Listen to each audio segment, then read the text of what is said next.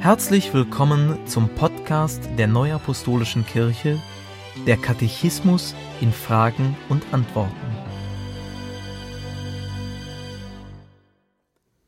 Heute beschäftigen wir uns mit den Fragen 660 bis 687 aus dem Kapitel 12 Gottesdienst, Segenshandlungen und Seelsorge. Was sind Segenshandlungen? Gott begleitet den Menschen in den unterschiedlichen Lebenssituationen mit Segen. Unter Segenshandlungen verstehen wir all jene kirchlichen Handlungen, die zu bestimmten Anlässen vorgenommen werden. Segenshandlungen sind keine Sakramente. Was geschieht bei einer Segenshandlung? Bei einer Segenshandlung wendet sich Gott dem Menschen zu, der aufrichtig um den Segen bittet. Durch Apostel und priesterliche Amtsträger segnet Gott den Verlangenden und bietet ihm Hilfe, Gnade und Barmherzigkeit an. Auch die Weihe eines Kirchengebäudes bzw. der Versammlungsstätte einer Gemeinde stellt im erweiterten Sinn eine Segenshandlung dar. Welche Segenshandlungen finden im Gottesdienst statt? Im Gottesdienst finden folgende Segenshandlungen statt: Konfirmation, Aufnahme in die Neuapostolische Kirche, Spendung des Verlobungssegens, des Trausegens und des Segens zu Hochzeitsjubiläen, Ordinationen und sonstige ein geistliches Amt betreffende Handlungen werden ebenfalls im Gottesdienst durchgeführt was ist die Konfirmation? Die Konfirmation, lateinisch confirmatio, Bestärkung, Bestätigung, ist jene Segenshandlung, bei der junge Christen die Verpflichtungen übernehmen, die ihre Erziehungsberechtigten stellvertretend für sie bei der heiligen Wassertaufe und der heiligen Versiegelung übernommen haben. Die Konfirmanden verpflichten sich zur Treue gegenüber Gott und bekennen sich öffentlich vor der Gemeinde zum neuapostolischen Glauben. Von der Konfirmation an tragen sie als nun mündige Christen vor Gott die Verantwortung für ihr Glaubensleben. Was ist notwendig, um konfirmiert zu werden? Die erste Voraussetzung, um konfirmiert zu werden, ist, dass man die heilige Wassertaufe und die heilige Versiegelung empfangen hat. Weitere Voraussetzungen sind der regelmäßige Besuch der Gottesdienste und des Konfirmandenunterrichts. Die Konfirmanden sollen die Grundzüge des neuapostolischen Glaubens und die Glaubensartikel kennen und bereit sein, ihr Leben nach dem Evangelium zu führen. Wie erfolgt die Segenshandlung der Konfirmation? Die Konfirmation findet im Gottesdienst statt. Zunächst beantworten die Konfirmanden vor dem Altar die Frage, ob sie ihren zukünftigen Lebensweg als neuapostolische Christen in der Treue zu Gott gehen wollen, mit einem Ja. Nach diesem Bekenntnis vor Gott und der Gemeinde sprechen die jungen Christen das Konfirmationsgelübde.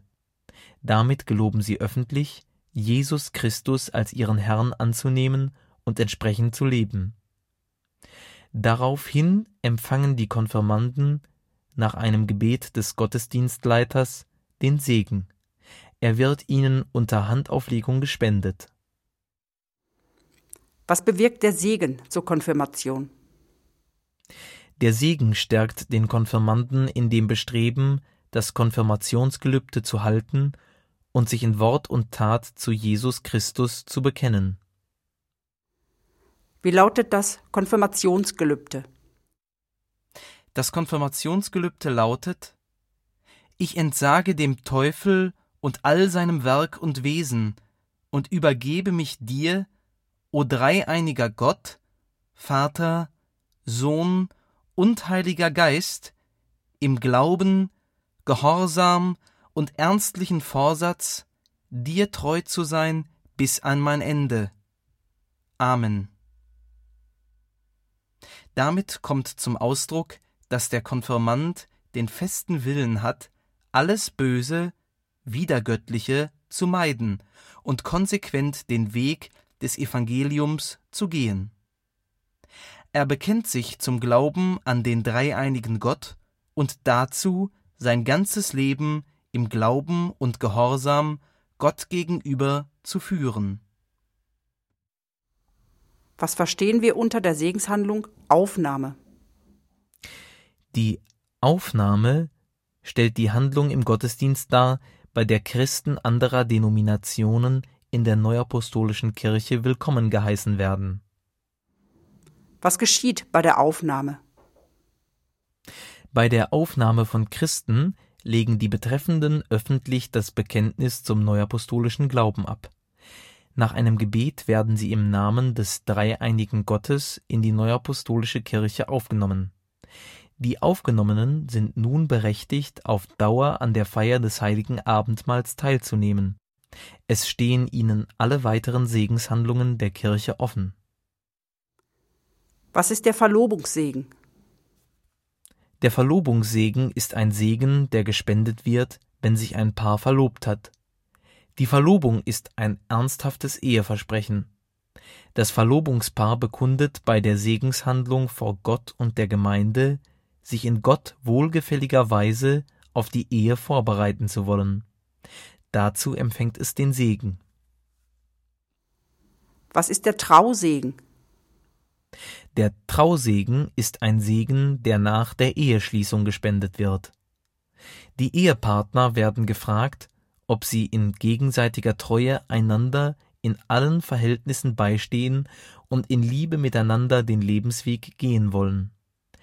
Dies geloben die beiden vor Gott und der Gemeinde mit ihrem Ja-Wort. Daraufhin empfangen sie den Segen des dreieinigen Gottes. Der Segen soll ihnen helfen, dieses Gelübde zu halten, das gemeinsame Leben harmonisch zu führen und mit Gottes Hilfe schwierige Situationen zu meistern. Zu welchen Hochzeitsjubiläen wird ein Segen gespendet? Auf Wunsch der Ehepaare wird der Segen zu folgenden Ehejubiläen gespendet. Silberne Hochzeit nach 25 Jahren, Rubinhochzeit nach 40 Jahren, Goldene Hochzeit nach 50 Jahren, Diamantene Hochzeit nach 60 Jahren, Eiserne Hochzeit nach 65 Jahren, Gnadenhochzeit nach 70 Jahren, Kronjuwelenhochzeit nach 75 Jahren. Dabei wird auf den Ehebund erneut der Segen Gottes gelegt und die Ehepartner werden der weiteren Fürsorge und Begleitung Gottes anbefohlen. Was geschieht bei der Weihe eines Kirchengebäudes? Ein Kirchengebäude wird anlässlich des ersten Gottesdienstes seiner Bestimmung übergeben. Im Weihegebet wird es im Namen des dreieinigen Gottes zur Offenbarungsstätte des Heiligen Geistes geweiht, also zu dem Ort, an dem Gottes Wort verkündigt wird und die Sakramente gespendet werden.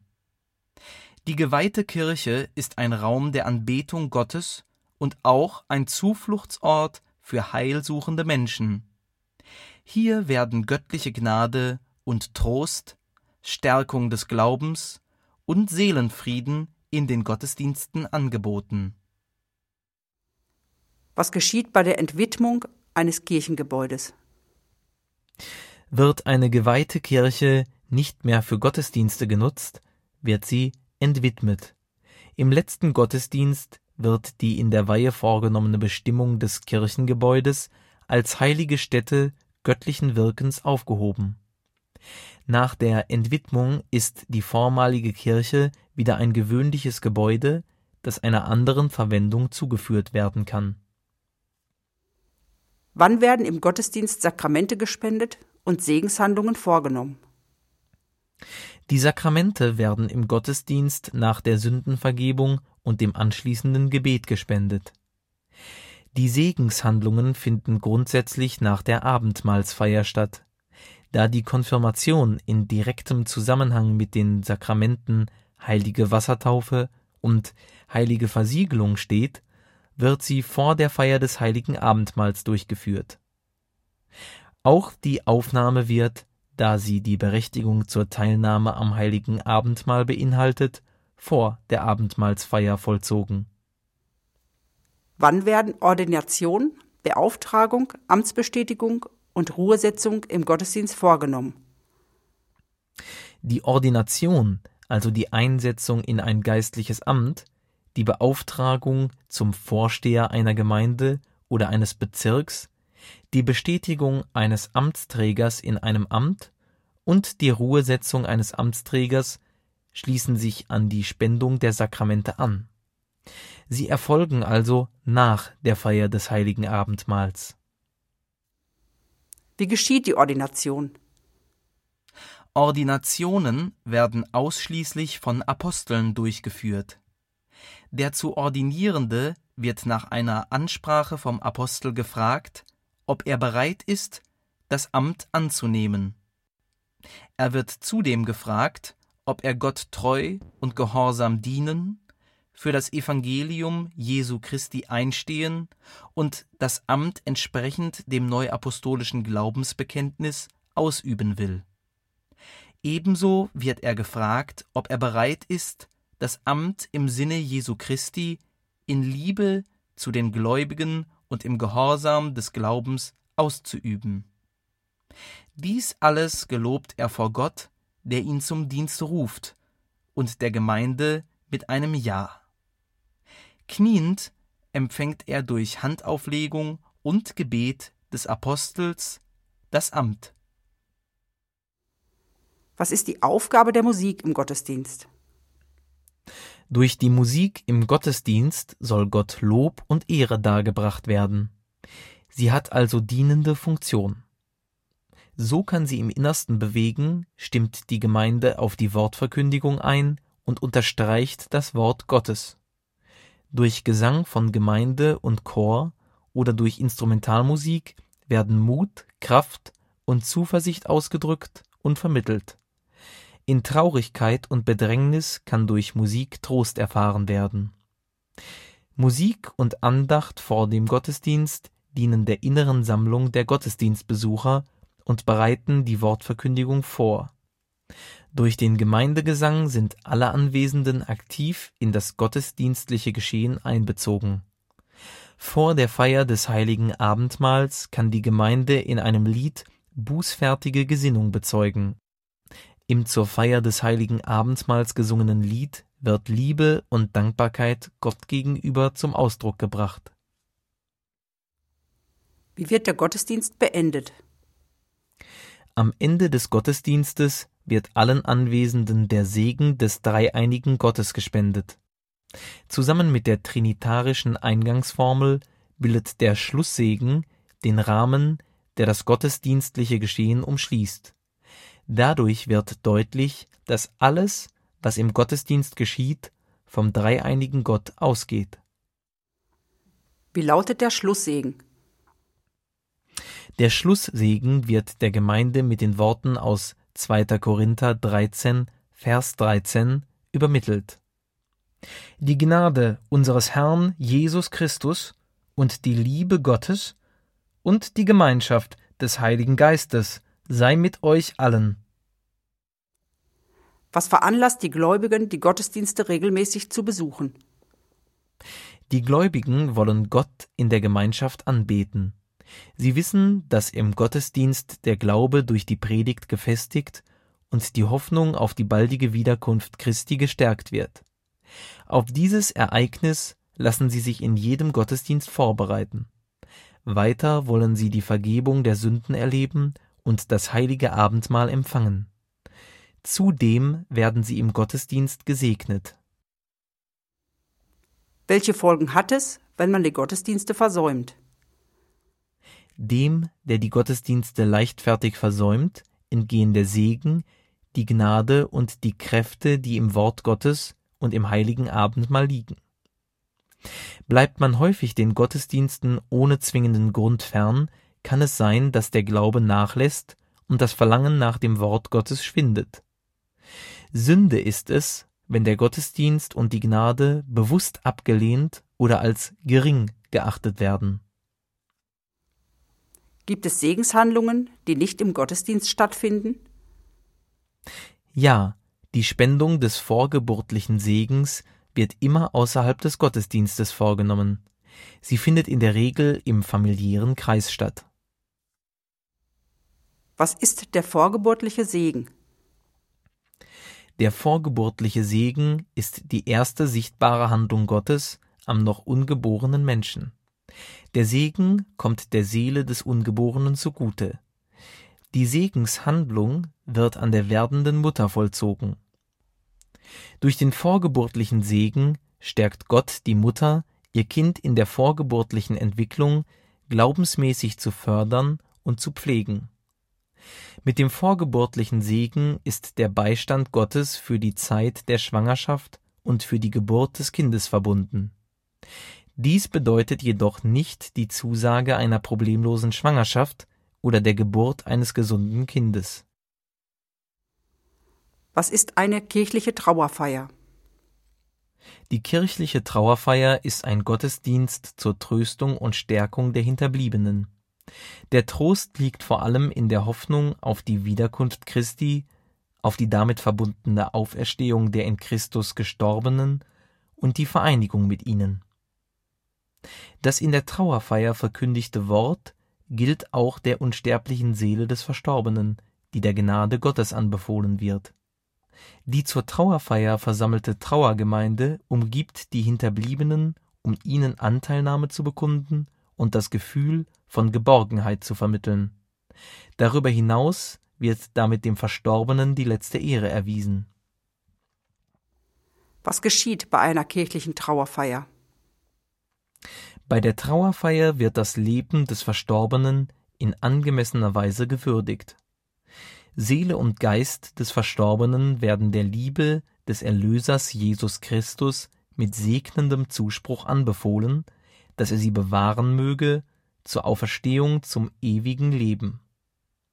Der entseelte, vergängliche Leib wird seiner Bestimmung übergeben. Im Schweiße deines Angesichts sollst du dein Brot essen, bis du wieder zur Erde werdest, davon du genommen bist. Denn du bist Erde und du sollst zur Erde werden. 1. Mose 3, Vers 19. Hat die Bestattung Einfluss auf die Auferstehung von den Toten? Ob und in welcher Weise ein Leichnam bestattet wird, ist für die Auferstehung von den Toten ohne Bedeutung. Danke fürs Zuhören und bis zum nächsten Mal. Dies ist ein Podcast-Angebot der Neuapostolischen Kirche. Weitere Informationen finden Sie im Internet unter www.nak.org.